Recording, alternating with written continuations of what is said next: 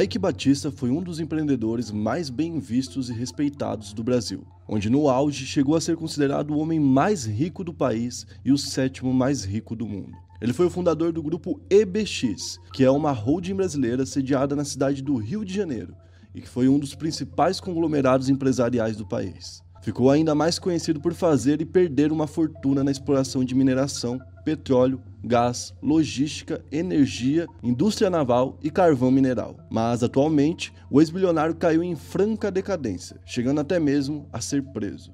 No vídeo de hoje, falaremos como o sonho de Ike de se tornar o homem mais rico do mundo acabou desmoronando e como ele conseguiu chegar tão perto de realizá-lo. E aí pessoal, beleza? Meu nome é Bruno Fabio, esse é o Planeta Novo e se você ainda não é inscrito do canal, vai se inscrever agora e deixar o seu like para ajudar a gente. E o vídeo de hoje é o quinto episódio da série Bilionários. O Ike Batista foi o nome mais comentado entre vocês para ser esse quinto episódio. Então comenta aqui embaixo quem que vocês querem ver aí. O sexto episódio já tá definido, vai ser o Salomão, mas comenta aí que a gente vai decidir ainda o sétimo episódio, ok? Ike Ficker Batista da Silva nasceu em 3 de novembro de 1956. Ele nasceu na cidade de Governador Valadares, no estado de Minas Gerais. Ike é um dos sete filhos da alemã Jutta Furkin e do brasileiro Eliezer Batista. Pra gente começar a falar do Ike Batista, a gente tem que explicar quem foi o pai dele, que é o Eliezer. O pai dele também teve muita importância e muita gente diz que o pai dele foi até mais importante que o Ike. Inclusive, tem gente que coloca a culpa do sucesso do Ike nas costas do pai dele, mas isso a gente vai explicar mais pra frente, ok? O pai dele, o Eliezer Batista, é formado em engenharia desde 1948. E em 1949 ele entrou na Vale do Rio Doce. Sim, aquela famosa por todos os desastres que teve recentemente. A Vale na época não era esse monstro gigantesco tanto em tamanho quanto em má mídia e era só uma empresa qualquer e pequena. Na verdade era um pouco mais que isso, mas não era nada perto do que é hoje, certo? E o Eliezer é uma das pessoas que ajudou a Vale a chegar onde ela está hoje. Ele trabalhou na empresa 12 anos até virar presidente, isso em 1961. Em 1961, quando ele virou presidente, a Vale começou a subir muito. E até antes disso, já com o trabalho que ele prestava, a Vale cresceu demais. Uma das maiores parcerias da Vale foi com o Japão, que na época tinha acabado de sair de uma guerra. Lembrando que a Segunda Guerra Mundial acabou em 1945. E um dos países mais prejudicados foi o Japão por conta das bombas de Hiroshima e Nagasaki, certo? Então o Japão queria se reconstruir e mais, queria se reconstruir de forma industrial. E para você se industrializar, você precisa do quê? De muito ferro, porque vai muito ferro. E basicamente, o Japão é uma ilhazinha, e como vocês podem ver, não é muito grande. Esses países pequenos têm uma dificuldade de conseguir extrair essas riquezas da terra, o que é justamente o contrário do Brasil. Olha o tamanho do Brasil. Então o Brasil tinha muita riqueza nisso. E o Eliezer, que era o pai do Ike Batista, queria fazer essa ligação entre Brasil e Japão, ou seja, bem inteligente, né? Mas na época tinha um concorrente muito forte que era a Austrália. E a Austrália era sim mais próxima ao Japão, então tinha uma desvantagem. Porém, ele fez um projeto grandioso que queria levar grandes quantidades para o Japão, assim pagando a conta e fazendo uma infraestrutura que valesse a pena. Ele conseguiu isso quando ele conseguiu contratos com 11 empresas diferentes de siderúrgica japonesas. Essas 11 empresas fizeram contratos de 15 anos pedindo 5 milhões de toneladas de aço por ano. Era uma grande coisa e uma grande revolução na Vale. Só para vocês terem uma ideia, até então a Vale trabalhava somente com 2 toneladas por ano. Então, tipo, o cara tava mais do que duplicando tudo aquilo. E, obviamente, isso chamou a atenção de todo mundo, inclusive do governo brasileiro na época, que chamou ele para ser ministro de Minas e Energias. Nessa época que isso aconteceu, que ele virou o ministro, ele tinha meio que o controle de tudo, porque ele podia potencializar ali o projeto da Vale. Então, nessa época foi que ele desenvolveu o porto de Tubarão, que até hoje é o segundo porto em número de exportação de mineração. Então, tipo assim, o pai dele deixou um grande legado, tá ligado? Só que assim, em 1964, vocês sabem o que aconteceu no Brasil, né? Sob grande influência dos Estados Unidos, na época, o governo de João Goulart, que era o atual presidente, foi derrubado e o lugar foi colocado um governo militar. E com isso, o Eliezer, que era o pai do Ike Batista, ele foi caçado. Isso porque algumas pessoas desconfiavam que ele pudesse ser comunista, entre outros motivos, obviamente. Com isso, ele foi obrigado a trabalhar numa outra empresa, obrigado, porque segundo ele, ou ele fazia isso ou ele ia pra cadeia. Ele trabalhou nessa nova empresa por quatro anos e de lá ele começou a viajar o mundo trabalhando em grandes empresas. Foi nessa época que o Ike Batista e seus irmãos foram morar na Europa. Eles passaram por alguns países diferentes e tiveram a melhor educação possível. Inclusive o Ike sempre fala isso, porque é a forma que ele justifica que ele não era rico, Apesar do pai dele ter um ótimo emprego e ter grandes relações e trabalhar com muito dinheiro, ele fala que custear a educação dos sete filhos era muito caro, principalmente na Europa. Então o Ike, quando era criança, morou na Suíça, Alemanha e Bélgica. O pai dele voltou então a ser presidente da Vale uma década depois, já nos anos 70. Depois ele acabou sendo convidado de volta porque eu acho que viram a besteira que estavam fazendo. Ele foi um cara muito importante e ele contribuiu demais para que o Ike visse tudo aquilo e trabalhasse com o que trabalhou. A mãe dele também foi importante por ser uma mulher que, segundo ele, incentivava ele demais em autoestima. Ou seja, ela falava para ele fazer o que ele queria e ela dava alguns apoios. Se ele tinha um pequeno projeto que custava poucas moedas ou poucos reais, ela apoiava ele com esse dinheiro para poder ver ele realizando algo. Ele disse que essa foi a parte mais importante da criação dele e que fez ele chegar onde chegou. Então essas duas pessoas foram muito importantes na vida do Ike. Já crescendo, o Ike entrou então na faculdade de engenharia da Alemanha. Na época, ele, quando estava na faculdade, obviamente tinha uma grana, porque o pai dele não era pobre, mas ele não tinha a mesma grana das pessoas que estavam na sala dele. Isso, pelo menos, é o que ele conta, né? Ele fala que se sentia desenvelado e, por isso, ele começou a trabalhar por aí vendendo apólices. Lembra do pica-pau e do Zé Curubu vendendo apólice? Então, ele vendia apólice de porta em porta para complementar a renda dele. Nessa época, então, ele estava lá na Europa estudando e o seu pai e sua mãe estavam muito orgulhosos. Só que uma coisa fez o olhinho dele brilhar e ele teve que voltar para o Brasil para poder checar de perto. Na época, falava-se sobre uma nova corrida do ouro, parecido com o que rolou na Califórnia. Se vocês não lembram, no vídeo sobre os Rockefeller, eu falei sobre o Oliver Burr. Lembra um dos sócios do John Dee? Então, ele tinha ficado rico aonde? Nessa corrida do ouro, nessa febre do ouro que rolou na Califórnia. E se falava sobre uma nova corrida do ouro, dessa vez no Brasil, mais precisamente na Amazônia. O Ike ficou tão interessado e tão deslumbrado com a ideia de poder ficar tão poderoso quanto essas pessoas antigamente ficaram, que ele foi então para a Amazônia para ver de perto. Chegando lá, ele tinha uma vantagem sobre a maioria das pessoas ali. Ele podia falar cinco línguas diferentes. Ele falava alemão, inglês, francês, espanhol e, obviamente, português. Então, ele era um ótimo tradutor para qualquer empresa grande que quisesse investir pesado ali. E foi o que ele fez. Ele virou uma espécie de porta-voz da Europa dentro daquele ambiente. E ele também montou a sua primeira empresa aos 21 anos, que era uma empresa que trabalhava basicamente comprando ouro para revender. Naquela época ainda existia um lucro que ele enxergou que seria muito alto, pois tinham duas formas de traduzir o dólar em real que eram duas conversões. Como na época o real estava muito estável e ele podia flexibilizar muito, que parece inclusive com o que acontece hoje, eles trabalhavam com uma outra taxa de dólar. E tinha uma taxa fixa e essa taxa que era variável. A empresa dele, Altran Aren, que atuava há pouco tempo, para ser mais exato, um ano e meio, já tinha em caixa 6 milhões de dólares. Ou seja, o cara não estava para brincar e o cara sabia como fazer grana. Ele sempre teve a confiança de muita gente e isso sempre ajudou ele. Então, desde jovem, a gente pode dizer que o Ike Batista já era um milionário. Quando ele começou a ver que o ouro estava realmente dando dinheiro, ele quis passar para a parte de extração, obviamente. E com isso começaram a surgir as empresas EBX. O E e o B vêm de Ike Batista, e o X é um símbolo de desenvolvimento do lucro, que pode sempre crescer mais. Então, ele criou todas essas empresas e todas as empresas dele que ele tinha tinham três letras e a última sempre era o X. E todas elas tiveram uma certa conexão entre elas. Também vou explicar isso mais para frente. Nessa parte aqui, gente, ele começa a acertar demais, tá? Ele começa a acertar até com, com um certo. A galera começou até de duvidar dele, sabe? Pô, o cara tá acertando toda hora.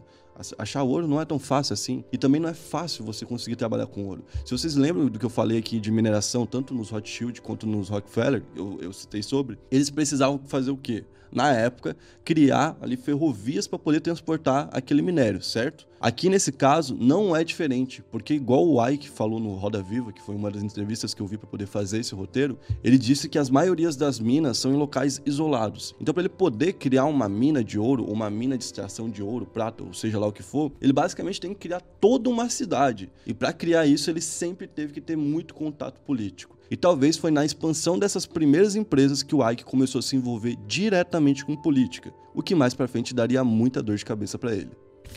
Ele também foi responsável pela criação de um projeto que, na época, era um salto em questão de mecanismo, porque seria uma evolução no mecanismo na época na extração aqui no Brasil. O projeto se chamava Novo Planeta. Gostei do nome.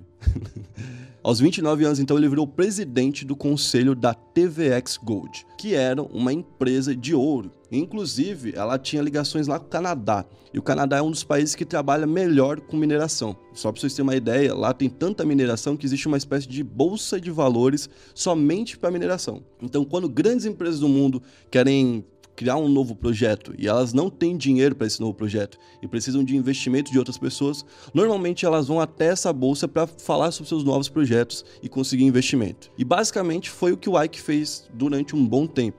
Ele ia até lá, fazia rodadas de investimento e rodadas de venda de ações, e sempre que ele fazia isso, ele voltava com muito dinheiro. E dos anos 80 até os anos 2000, ele conseguiu fazer 20 bilhões de riqueza. Gente, presta atenção nesse número: 20 bilhões em riqueza. Ele já tinha nove minas espalhadas desde o Canadá até o Brasil. E também teve algumas atuações por aqui na América Latina. A empresa que o Ike trabalhava se transformou em uma das 10 maiores. E na época eles trabalhavam com números assim, tipo, gigantescos, coisa que quase ninguém podia.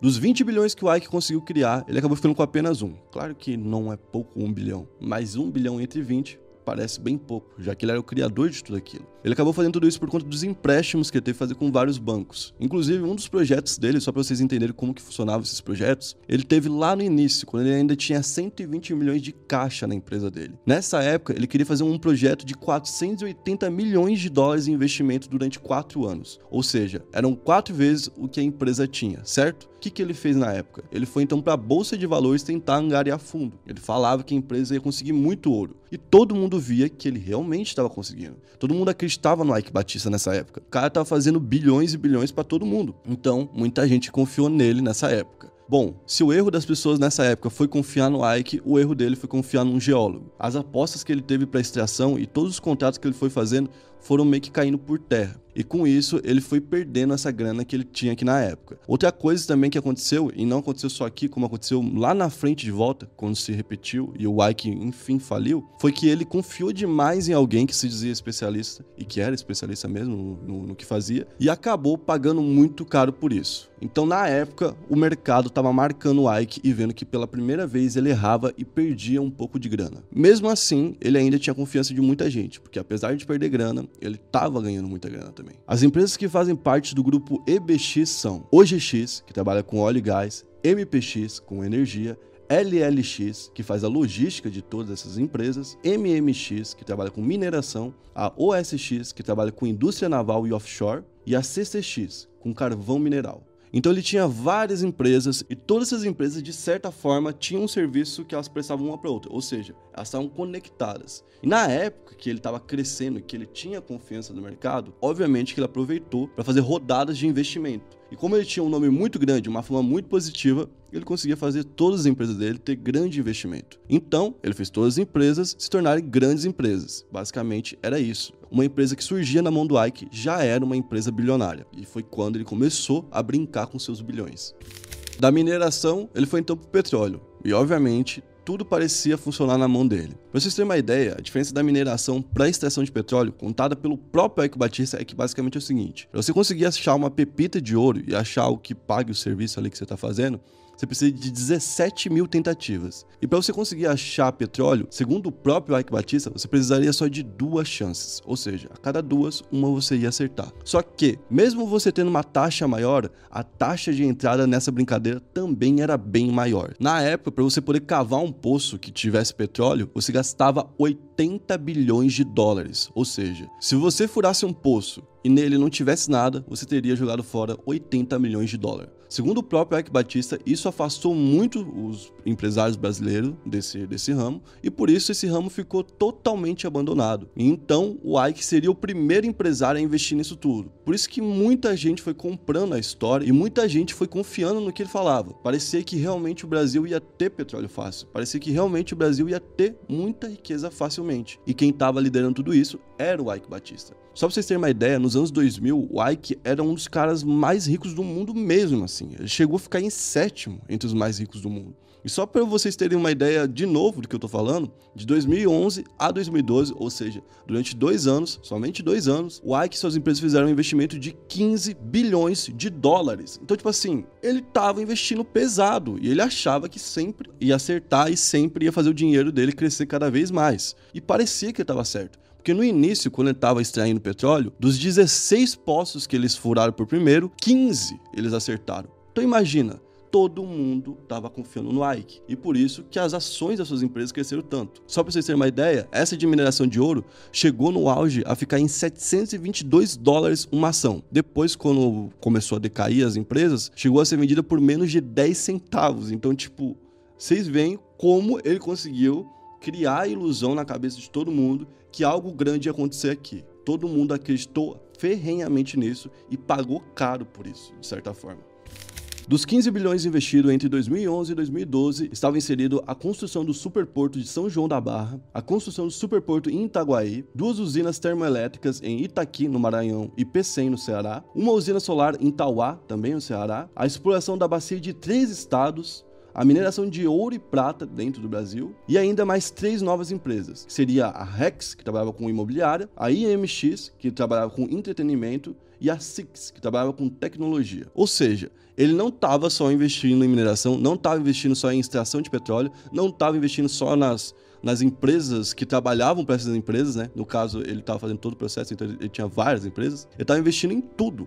Ele achava realmente que o Brasil ia virar. Pelo menos era isso que a gente sentia. Que o cara não saía do Brasil, não ia morar fora nem nada do tipo. Eu acho que de fato ele pensou que tudo que ele estava fazendo ia dar certo e que o Brasil não ia ter fim, esse crescimento do Brasil, que estava rolando na época, né?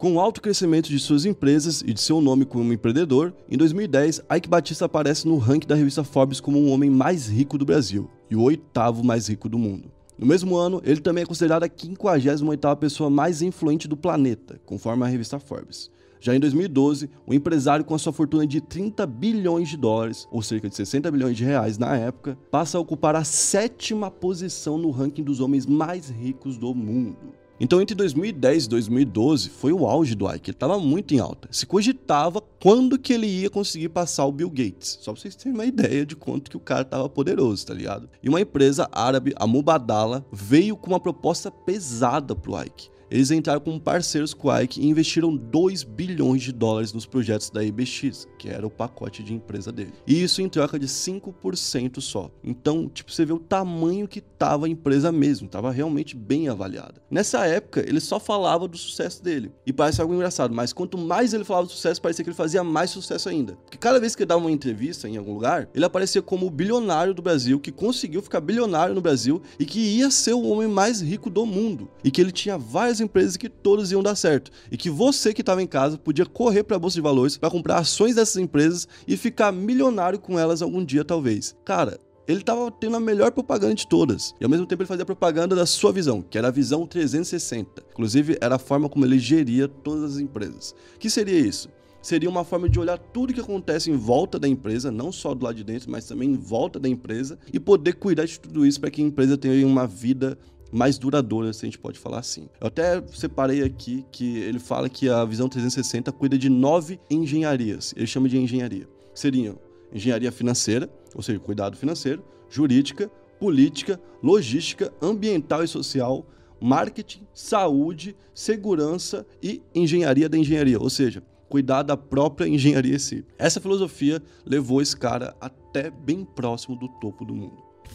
Em 2008, o Ike começou a ter seus primeiros problemas. Ele foi acusado de sonegação por conta de transporte de minérios. Ele não teria pago os impostos por isso. E só para vocês terem uma ideia, ele contou, o próprio Ike, que em 2008, o que ele pagou, ele estava sonegando imposto. O que ele pagou de imposto em 2008 foi 670 milhões de reais. Ele falou que pagou 670 milhões de reais. Para vocês terem uma ideia de quanto isso é grande, na época, ele tinha que pagar no Rio de Janeiro, já que ele morava no Rio de Janeiro, mas ele não pagou no Rio de Janeiro, porque o Rio de Janeiro não tinha como receber tanto dinheiro, faltava um zero para poder pagar. O Rio de Janeiro só aceitava até 99 milhões de reais. Ele ia pagar 670, então ele teve que ir para São Paulo, que na época era a única que recebia tanta grana. Vocês imaginam, e o cara tava sonegando, tá ligado? Foi a primeira vez que ele virou alvo de uma investigação então.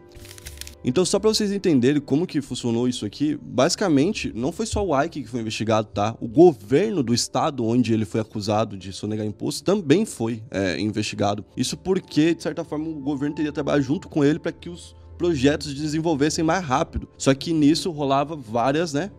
Por ali, né? Várias situações de corrupção, né? Então, nisso tudo aí que começaram a aparecer os escândalos. Como o Ike via a necessidade de ter o governo como aliado, assim como foi com o John D. Rockefeller, ele basicamente bancava as campanhas dos presidentes, dos governadores e de quem tivesse poder para chegar perto dele e falar: "Ei, psh, também tem interesse. Porque ele tinha que estar de bem com todo mundo. Inclusive, na época que ele foi no Roda Viva, ele falou sobre estar investindo dois candidatos opositores e perguntar para ele se ele queria fazer isso para ter os candidatos na mão. E ele deu uma risadinha, meio que concordando com isso daí, tá ligado? E por que, que ele precisava tanto também do governo na mão? Porque na época ele queria fazer muita coisa, muita coisa mesmo. E, e no governo não é fácil você fazer as coisas, porque no governo existe um negócio chamado licitação. O que, que é licitação? Licitação é como se fosse um concurso. Quando o governo, por exemplo, vai comprar cadeira para a escola, ele tem que abrir uma competição entre todas as empresas de cadeira para ver qual cadeira que ele vai pegar. Então, digamos que tem a cadeira do João e a cadeira do Zeca. Ele fala, eu quero 1.200 cadeiras. Quem que vai me vender? Me mostra aí quem que tem o melhor projeto. Entendeu? Então, isso é uma licitação. O Ike Batista participava de quase todas as licitações possíveis nessa época aqui, que tinham a ver com mineração ou algo do tipo, certo? Então, como que ele fazia para ganhar tantas licitações também, sabe? Talvez você pense assim, poxa, tem como você ficar rico desse tamanho sem ser é, sendo corrupto? Eu também não sei, mano. Essa é a verdade. Que na época eu também imagino que não só ele chegava para pagar para poder ganhar a licitação, que é o que muita gente imagina que foi o que aconteceu, como eu também imagino que os caras que estavam responsáveis pela licitação chegavam para ele e falavam: Ah, tu é o Ike Batista? Então se você quiser ganhar, vai ter que jogar um dinheirinho aqui. A galera sabia que ele era um dos caras mais ricos do mundo, então queria receber dinheiro por isso, por qualquer que fosse o movimento. E isso fazia com que ele tivesse o tempo todo metido com corrupção. Em 2010, ele foi processado por um dos seus maiores aliados na época, que ajudou ele a operar suas empresas. Mais específico, ele foi presidente da OSX e ele ajudou com a MMX, a OGX e a OSX. Era o Rodolfo Landim. Você deve conhecer ele por causa do Flamengo, que trabalha no Flamengo agora, né? Bom, ele pediu 1% da empresa pela ajuda que ele deu, mas ele acabou perdendo esse processo. O Ike ainda estava no auge. Em 2012 começa a cair a casinha do Ike, e o Ike, que na época tinha prometido entregar milhões e milhões de barris de petróleo e tudo mais, não conseguia entregar. Muito parecido com o que tinha acontecido lá atrás, lembra? Com a mineração, onde ele falava que ia entregar muito ouro e não conseguia. Então, de novo, o mercado olhava para o Ike e via que ele tinha confiado demais em alguém e esse erro ia custar caro demais. Só para vocês terem uma ideia, foi em 2012 que o Ike deixou de ser o homem mais rico do mundo. Na época, a fortuna dele estava caindo e a fortuna do Paul Lehman estava subindo. Ele que também vai ser um episódio da série Bilionários daqui a um tempo, ok?